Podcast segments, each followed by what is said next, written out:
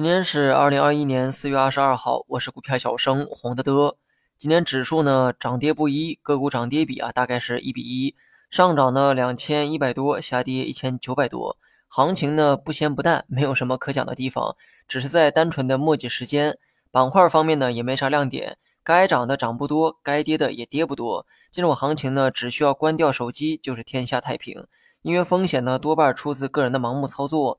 个股方面呢，倒是有一个看点哈。昔日的大妖股中前股份连续跌停，截止到今天呢，已经是三个跌停板。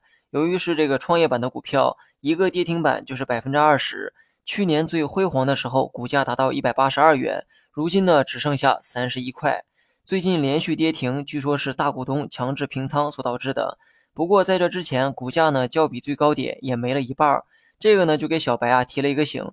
一定要分清楚白马股和黑马股的区别。没有业绩做支撑，股价呢却飞上天，那就是典型的黑马股。当然了，也有人叫它妖股。翻了翻该股的这个财报，可以说是毫无存在感。最近的二零二零年呢，更是亏损了一点三五亿。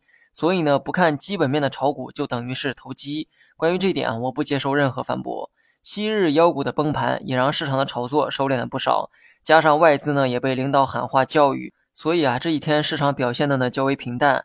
短期继续观察大盘如何取舍五日线，估计呢答案明天就能揭晓。不跌破，自然就只剩下上涨；如果跌破了也没关系。跟之前不同，我认为大盘下方的支撑牢固了不少，就算是跌破了五日线，下面还有三条线在撑着，所以持仓去应对短期的波动即可，没必要频繁的去操作。上证指数啊走的或许不太明显，但是创业板呢正逐渐形成多头排列的走势。五日线到三十线彼此不相交，四条线都呈现出向上发散的状态。